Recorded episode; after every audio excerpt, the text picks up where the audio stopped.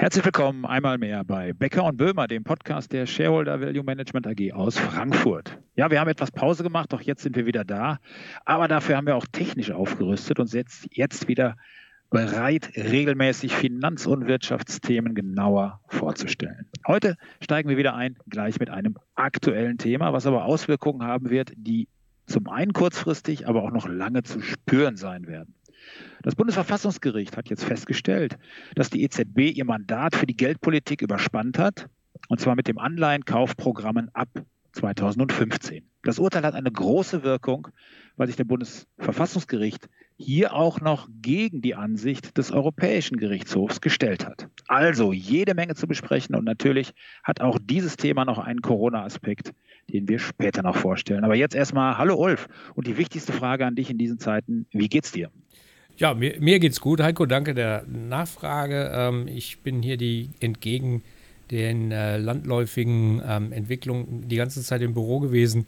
Ich denke aber bei einer leeren S-Bahn und im leeren Büro war das nicht weniger gefährlich, als zu Hause zu sein. Und wie, wie sieht es bei dir aus, Heiko? Ja, ich äh, bin wieder fit. Ich hatte ja Corona äh, vor etlichen Wochen jetzt schon und habe es gut überstanden. Die Zeit selbst war wirklich äh, nicht so schlimm und ich war einer der Fälle von den 80 Prozent, wo es milde abläuft. Also äh, das ist jetzt ein paar Wochen her und mir geht es wieder richtig gut und deswegen bin ich auch wieder voll im Thema drin. Also wir können hier jetzt durchstarten. Gut, dann lass uns doch mal anfangen zu arbeiten und äh, erklär uns doch noch mal ein bisschen, was die Historie des, des Ankaufsprogramms war ähm, und wie es zu dieser Klage gekommen ist. Ja, an sich war das äh, ganz einfach in der, in der krisenhaften Situation 2015, in der, in der Euro-Krise. Da sollte der Kauf von Staatsanleihen durch die EZB die Konjunktur ankurbeln. Und das gehört eigentlich zur Geldpolitik der europäischen Währungshüter. Das ist eigentlich ganz normaler Ansatz denn so möchte die EZB das eigene Inflationsziel von rund 2% für den Euroraum erreichen. Doch daraus haben sich dann im Laufe der Zeit eigentlich äh, zwei Probleme ergeben, praktischer Art. Äh, zum einen ist es so, dass eben die Sparer, wie wir alle wissen, durch die niedrigen Zinsen eben auch mit Verlustrisiken zu kämpfen haben und auf der anderen Seite durch günstige Kredite, die als Folge des Anleihenankaufs eigentlich auch zu sehen sind. Durch die günstigen Kredite sind Firmen am Markt weiter aktiv, die eigentlich nicht mehr wettbewerbsfähig sind. Und äh, je länger so etwas läuft, desto größer werden eigentlich gerade die Risiken. Und wir haben das ja jetzt schon einige Jahre gesehen. Und dieses Vorgehen der, der EZB, die hat bei vielen Finanzexperten dann doch zu der Frage geführt, ob das wirklich so mit dem Anleihenaufkauf und der Preisstabilität und dem Auftrag der EZB zusammenpasst. Und da hat es im Laufe der Jahre immer wieder Verfassungsbeschwerden gegen die Strategie der EZB in Karlsruhe beim Bundesverfassungsgericht gegeben. Und bislang hat das Gericht das Vorgehen der EZB immer gedeckt und für verfassungskonform erklärt. Aber bei dieser Klage jetzt äh, nochmal eben als Hintergrund standen auch so bekannte Namen dahinter wie der CSU-Politiker Peter Gauweiler oder auch der AfD-Gründer Bernd Lucke. Und ähm, was hat denn nun das Gericht entschieden? Auch das ist ein ganz wichtiger Aspekt. Also das Bundesverfassungsgericht hat jetzt eben diese Anleihenkäufe als teilweise verfassungswidrig eingestuft und äh, auch anerkannt und an, wirklich angemerkt, dass die EZB hier über die eigenen Kompetenzen gehandelt hat. Ja, und damit werden jetzt Zweifel geweckt an der Handlungsfähigkeit der EZB mit dem Anleihenkaufprogramm und eben auch mit den anderen Programmen, die jetzt noch laufen, nämlich schon wieder bezüglich der Corona-Krise. Also wirklich ein Druck der sich da aufgebaut hat bezüglich EZB, aber auch der Bundesbank. Aber dazu kommen wir später ja noch drauf zu sprechen, was die Bundesbank für eine Rolle dabei spielt. Aber was ist denn jetzt wirklich die große Bedeutung dieses Urteils, Ulf? Ja, der erste Effekt ist, dass es erstmalig ein nationales Gericht sich gegen das EuGH, wie du auch gesagt hast, gestellt hat. Und das ist ein, ein Novum und in seiner, in seiner Wirkung nach außen äh, auf keinen Fall zu, zu unterschätzen. Ähm, ich glaube, das, ist auch ein, das ist auch ein Thema, was wir heute auch schon sehen.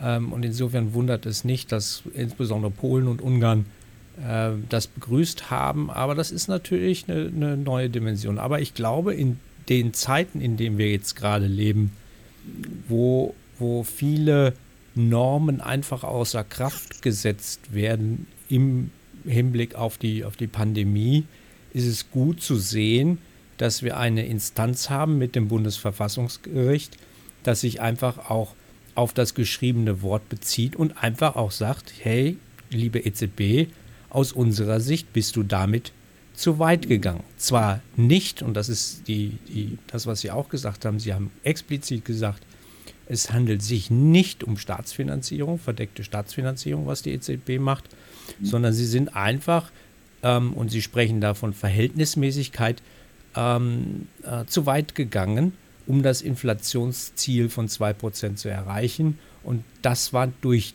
das Mandat, äh, was sie hat, nicht gedeckt. Und deshalb wird es künftig sehr viel mehr Diskussionen auch geben, auch um neue Programme, ähm, wie, der, wie, der, wie das PEP beispielsweise. Äh, dazu aber vielleicht nochmal mehr. Aber Heiko, ganz, was heißt denn das jetzt konkret für die nächsten äh, Monate an Schritten? Na, weil ähm, ähm, das kann ja jetzt einfach nicht so, das ist ja ein rechtskräftiges Urteil des Bundesverfassungsgerichts, das kann ja jetzt nicht einfach nur so im Raum stehen bleiben. Das ist richtig. Ähm, und zwar hat das auch politisch natürlich sofort viel Staub aufgewirbelt, das muss man sagen. Äh, eine Sache zum Beispiel, ein Statement der FDP dazu. Mit diesem Richterspruch ist es nicht möglich, dass in Europa jetzt einfach weitere Schuldenberge angehäuft und am Ende an die Notenbank weitergereicht werden können.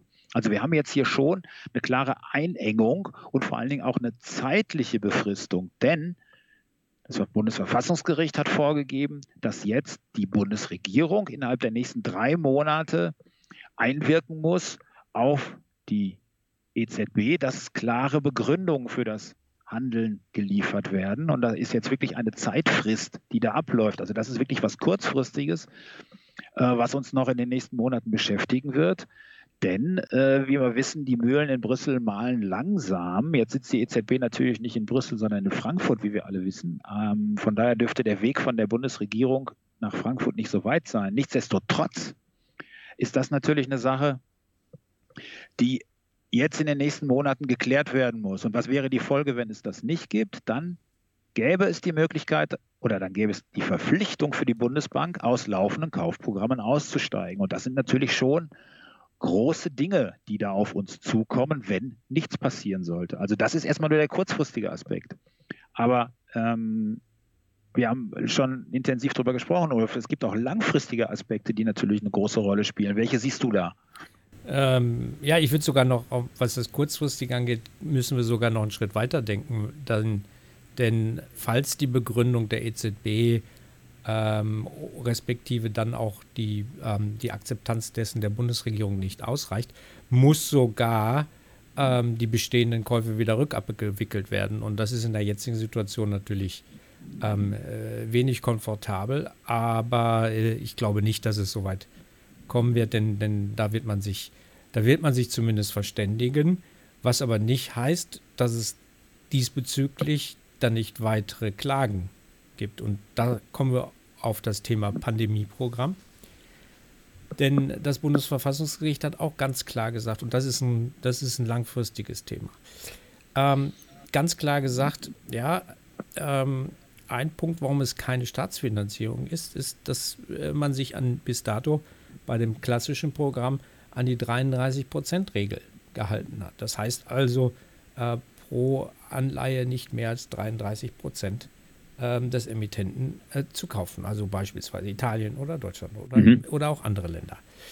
Ähm, Im Rahmen des Pandemieprogramms hat man äh, die, der EZB mehr Flexibilität eingeräumt. Ähm, sie kann also bis zu 50 Prozent und auch kann auch von dem Kapitalschlüssel abweichen.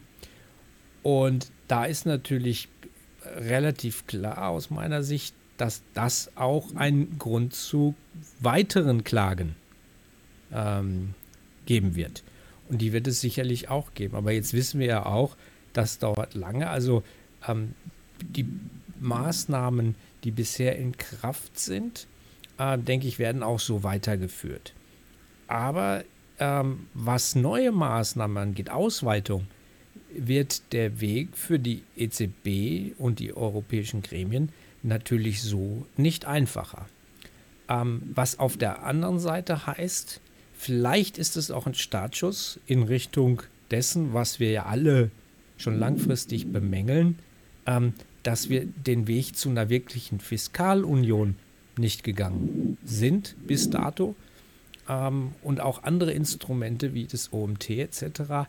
nicht wirklich adäquat genutzt wurden und werden. Also insofern glaube ich, wird das eine, einen großen Prozess auch in Gang setzen, ähm, den, wir über, den wir über die nächsten Jahre sehen werden. Aber zunächst mal ähm, steht natürlich für uns im Fokus die nächsten drei Monate. Mhm. Wie sieht die Begründung der EZB aus? Ähm, wie reagiert die Bundesregierung darauf? Aber ich, ich denke mal, da wird man ähm, ne, einen Konsens finden.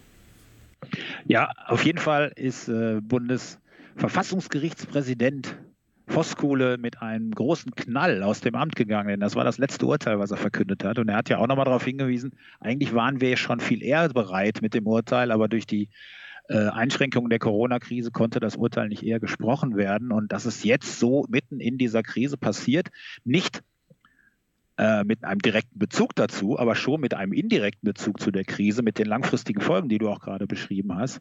Ähm, gut möglich, dass wir äh, an den Herrn Voskuhle noch lange Jahre zurückdenken werden und seine Nachfolger oder sein Nachfolger oder seine Nachfolgerin wird da auf jeden Fall noch mit zu tun haben. Denn äh, diese Klagen, die gehen jetzt seit dem Jahre 2015 immer wieder ein. Und das ist natürlich eine Sache, die man da auch bedenken muss, dass die Gerichtsmühlen schon langsam malen und wir einige Jahre damit zu tun haben werden. Davon gehe ich auf jeden Fall aus. Aber das Kurzfristige wird auf jeden Fall sehr spannend. Und ich denke, Ulf, wir werden das auch hier an dieser Stelle in der äh, nächsten Zeit äh, weiter beobachten. Was meinst du? Ja, im Gegensatz zum Herrn Voskuhle gehen wir nicht in den Ruhestand, wir machen weiter. Und äh, sobald es dort ein, ein, wirklich valides Update gibt, melden wir uns wieder. Und bis dahin äh, verbleiben wir mit unserem üblichen Disclaimer, der am Ende äh, immer noch kommt. Und zwar von mir nochmal vorgelesen. Ja, hat wieder Spaß gemacht und äh, wir werden jetzt auf jeden Fall wieder regelmäßig dabei sein mit dem Podcast, denn äh, diese Zeiten sind so spannend, die müssen regelmäßig aufgearbeitet werden und das werden Becker und Böhmer in diesem Podcast von der Shareholder Value Management AG regelmäßig wieder tun. Diese Publikation dient unter anderem als Werbemitteilung. Sie richtet sich ausschließlich an Personen mit Wohnsitz bzw. Sitz in Deutschland.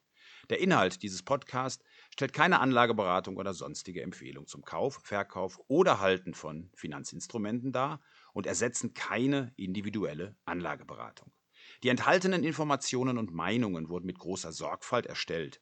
Die tatsächlichen Entwicklungen können aber erheblich hiervon abweichen.